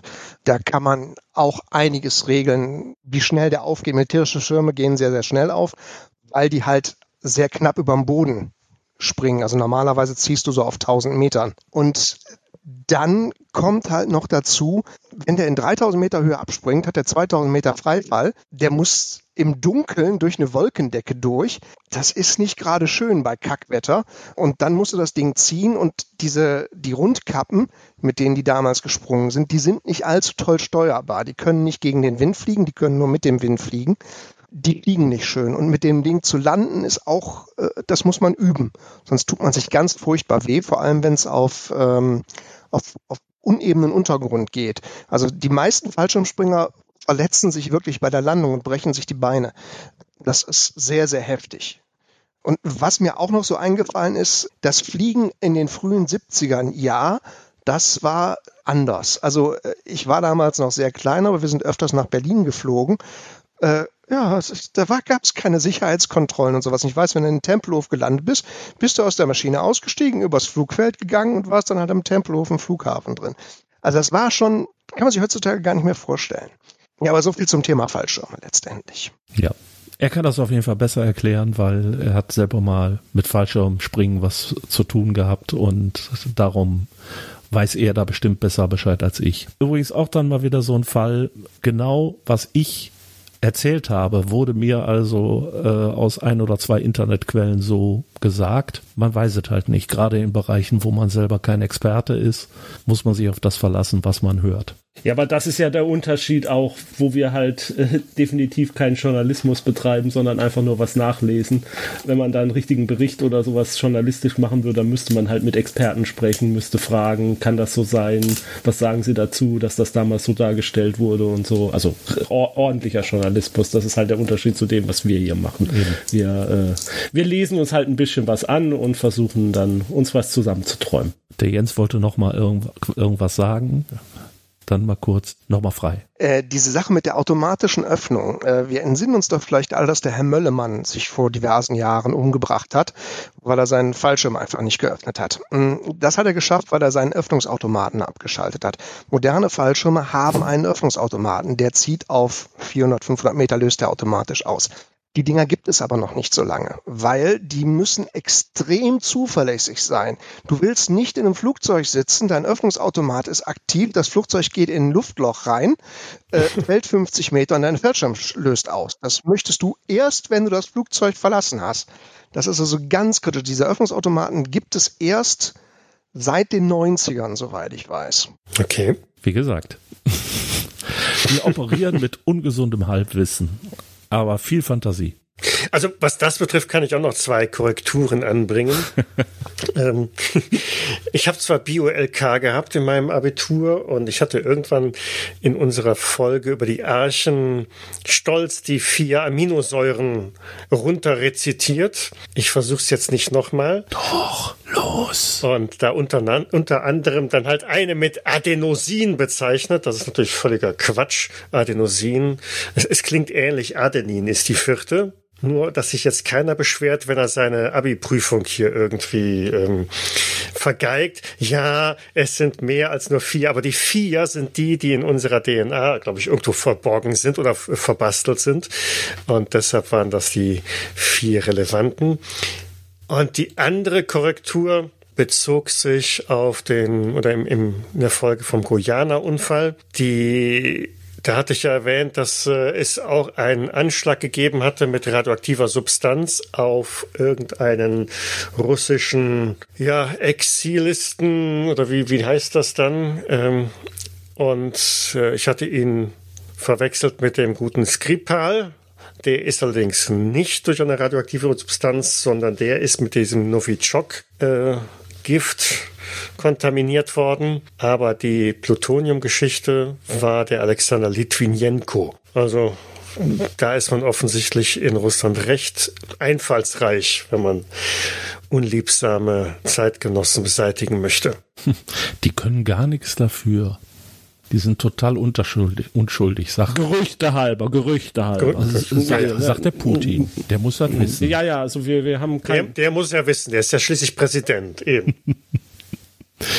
Ja, damit haben wir unsere neun Folgen durch. Was war das? Weiß ich nicht. Klang gerade wie so ein verzweifeltes Stöhnen im Hintergrund.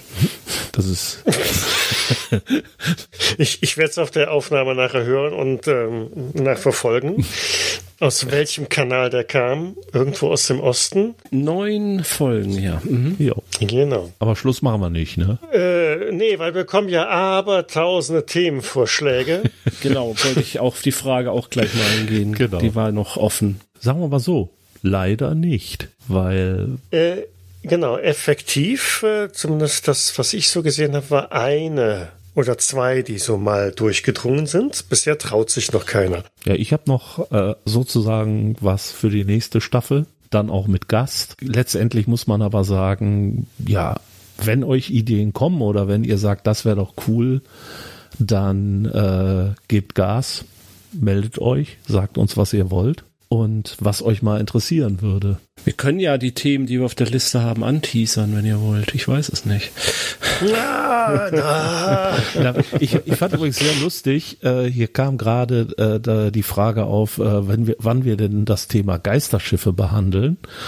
Und da wir das schon mal im Hintergrund besprochen haben und Jens so mit so äh, reagiert hat, könnte es sein, dass wir das irgendwann mal machen, wenn wir Jens mal ausgeladen haben oder so.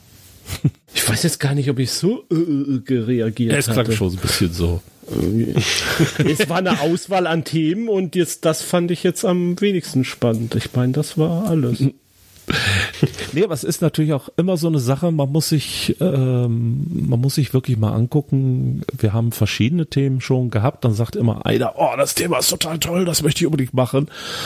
Und einer sagt, naja, geht. Und der dritte dann, ne, da fällt mir nichts zu ein. Hatten wir alles. Mhm. Also wir, wir haben eine relativ lange Liste mit Ideen. Ja. Äh, so ist es also nicht. Äh, aber trotzdem, gerade wir haben ja gewisse Kriterien, die wir so ein bisschen mit anlegen, im Sinne von, wir wollen nicht jetzt äh, den, den ähm, 27. oder 720. Podcast machen zu einem Thema, äh, keine Ahnung, John F. Kennedy Ermordung oder was weiß ich was, also irgendwas, was schon längst ausgenudelt ist, genau, Geisterluftschiffe zum Beispiel.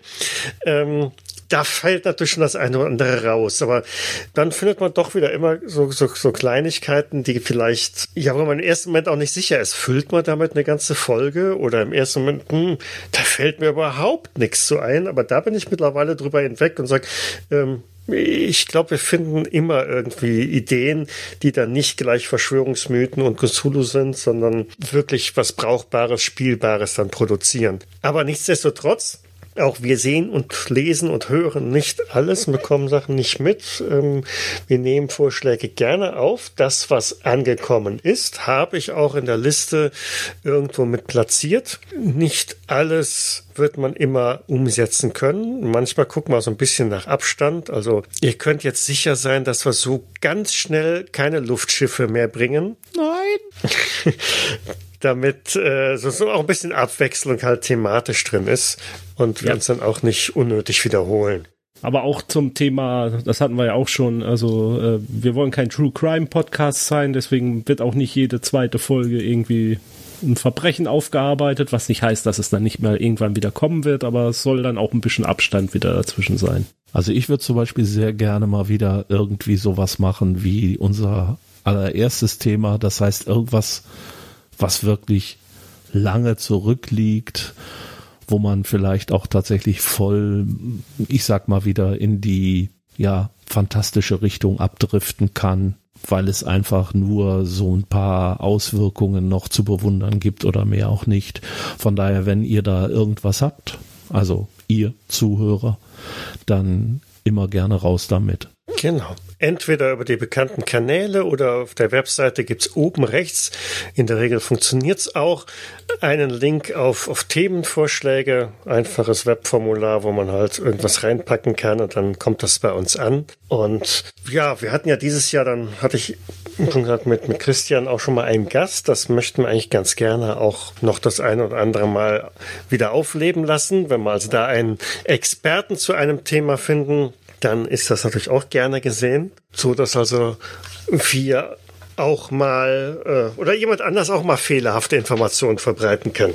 Es kam noch äh, ganz am Anfang einmal die Frage, äh, wie viel wir von unseren anderen Podcasts, ich sag mal, an Reichweite mit hier rübernehmen. Ich meine, ich bin da raus, ich habe die Reichweite äh, eines toten Frettchens, aber wie sieht das denn bei euch aus? Also aus Richtung der ausgespielt Sachen oder auch der Let's Play-Sachen. Habt ihr da irgendwie einen Überblick, wie viele Leute alles hören oder nicht? Das ist natürlich eine, eine sehr schwierig zu beantwortende Frage, weil gerade Podcasts aus, aus meiner Sicht extrem anonym sind, was die Hörer betrifft.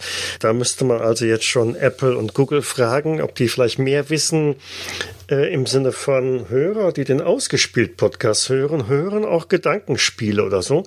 Ähm, schwer zu sagen. Also ich kann basierend auf den Downloadzahlen nur grobe Schätzungen produzieren, wie viele Hörer tatsächlich da sind. Aber ich glaube, es ist noch zumindest das so kann ich das abschätzen, noch nicht auf dem Niveau wie, wie, wie mein anderer Podcast mit den Let's Play-Runden. Und der ist bestimmt auch noch meilenweit entfernt vom, vom ausgespielt Podcast. Sicherlich gibt es eine Reihe an Überschneidungen, dass äh, Hörer sowohl des einen Podcasts oder des anderen hier auch gelandet sind, aber darüber Zahlen produzieren zu können, sehe ich mich jetzt wirklich wahrlich außerstande. Ja, also kann ich auch nur so sagen. Ich, ich gehe einfach davon aus, äh, also äh, wem ich ausgespielt, bei ausgespielt schon mit meinem Gelaber auf den Senkel geht, der wird mich jetzt hier auch nicht nach zu Gedankenspiele verfolgen und äh, und umgekehrt. Und also dass da die die Schnittmenge oder das Zielpublikum ein ähnliches ist und deswegen äh, viele, sage ich mal, die, die wenigen bekannten Zuhörenden, äh, die wird man auf beiden Seiten finden, glaube ich schon. Aber ähm, mehr kann ich dazu dem Thema auch nicht sagen. Mhm. Und naja, bei ausgespielt ist es ja momentan sowieso ein bisschen ruhiger geworden, aus Gründen. Also von daher, äh, ja, weiß ich jetzt gar nicht, ob da die Reichweite so viel größer ist als bei, äh, bei Jägersnet.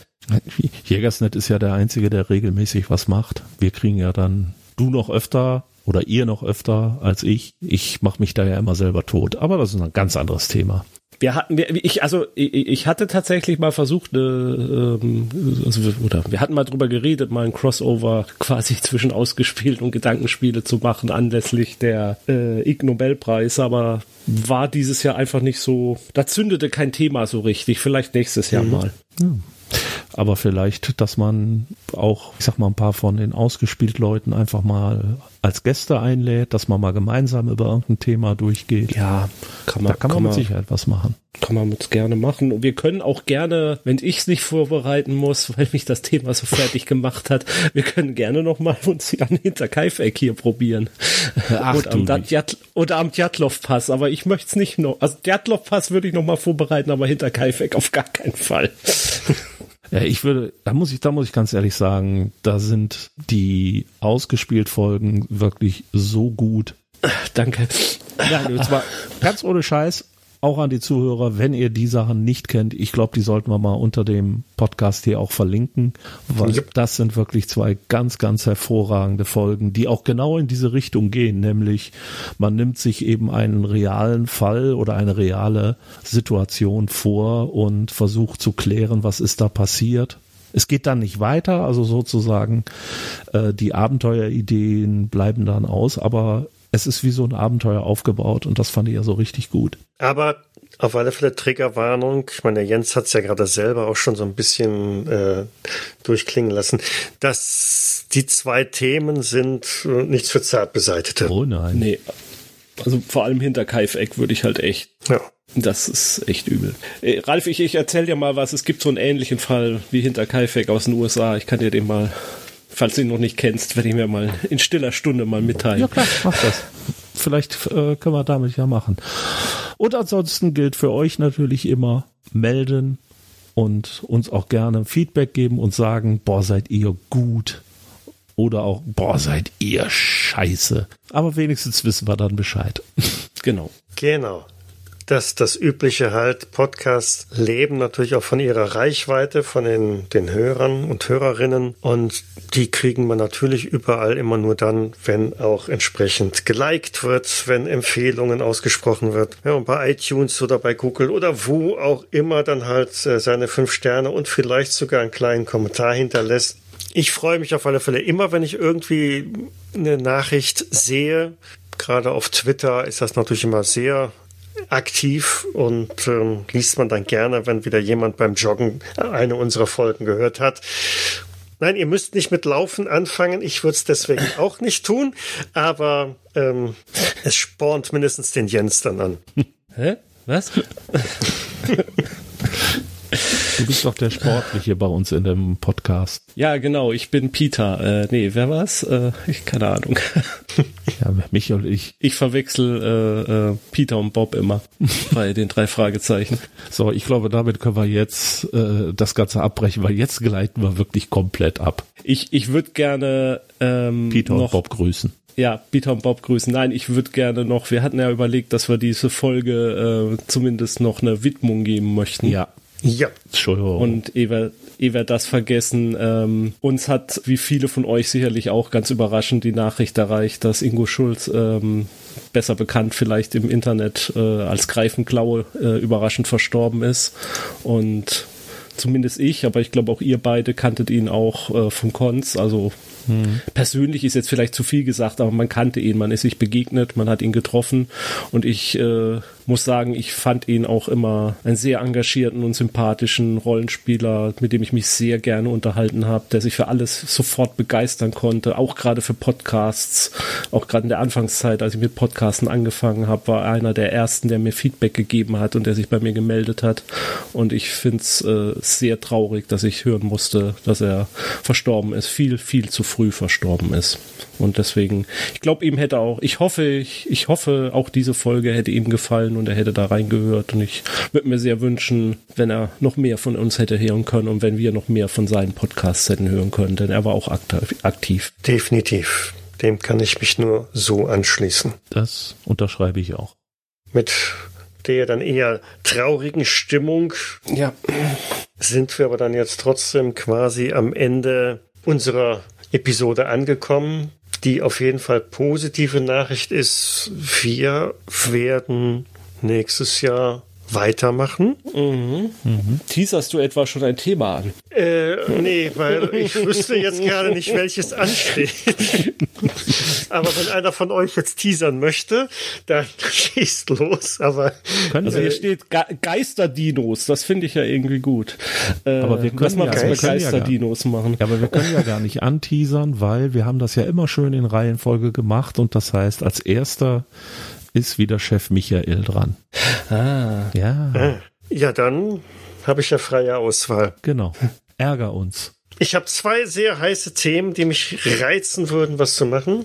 Ähm, beide haben irgendwie was mit, mit Wasser zu tun. Und ja, da hören vielleicht die Gemeinsamkeiten auch schon wieder auf. Also ich meine, ich habe schon gesagt, welches davon ich besser fänden würde. Aber ja, gut. könnte gut sein, ja.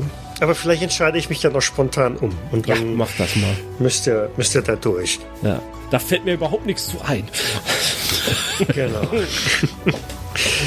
Wir haben noch keinen Aufzeichnungstermin. Das werden wir wahrscheinlich jetzt aufgrund der anstehenden Feiertage zum Jahreswechsel auch nicht angehen, sondern dann wahrscheinlich eher im Januar dann in Ruhe machen. Aber ihr werdet wieder von uns hören. Wenn ihr uns treu bleibt, wenn ihr uns weiter abonniert oder wie auch sonst immer. Insofern, gehabt euch wohl und kommt gut ins nächste Jahr. Ja, macht's gut. Vielen Dank fürs Zuhören. Bis dann. Bis dann. Tschüss. Ciao.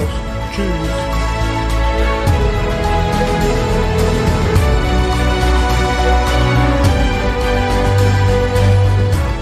Wollte sagen, ich bin es diesmal nicht schuld, ne? Das wollen wir mal festhalten. Wenn du jetzt nicht artig bist, hole ich sofort noch eins von den anderen vorbereiteten Themen raus und erzähl darüber.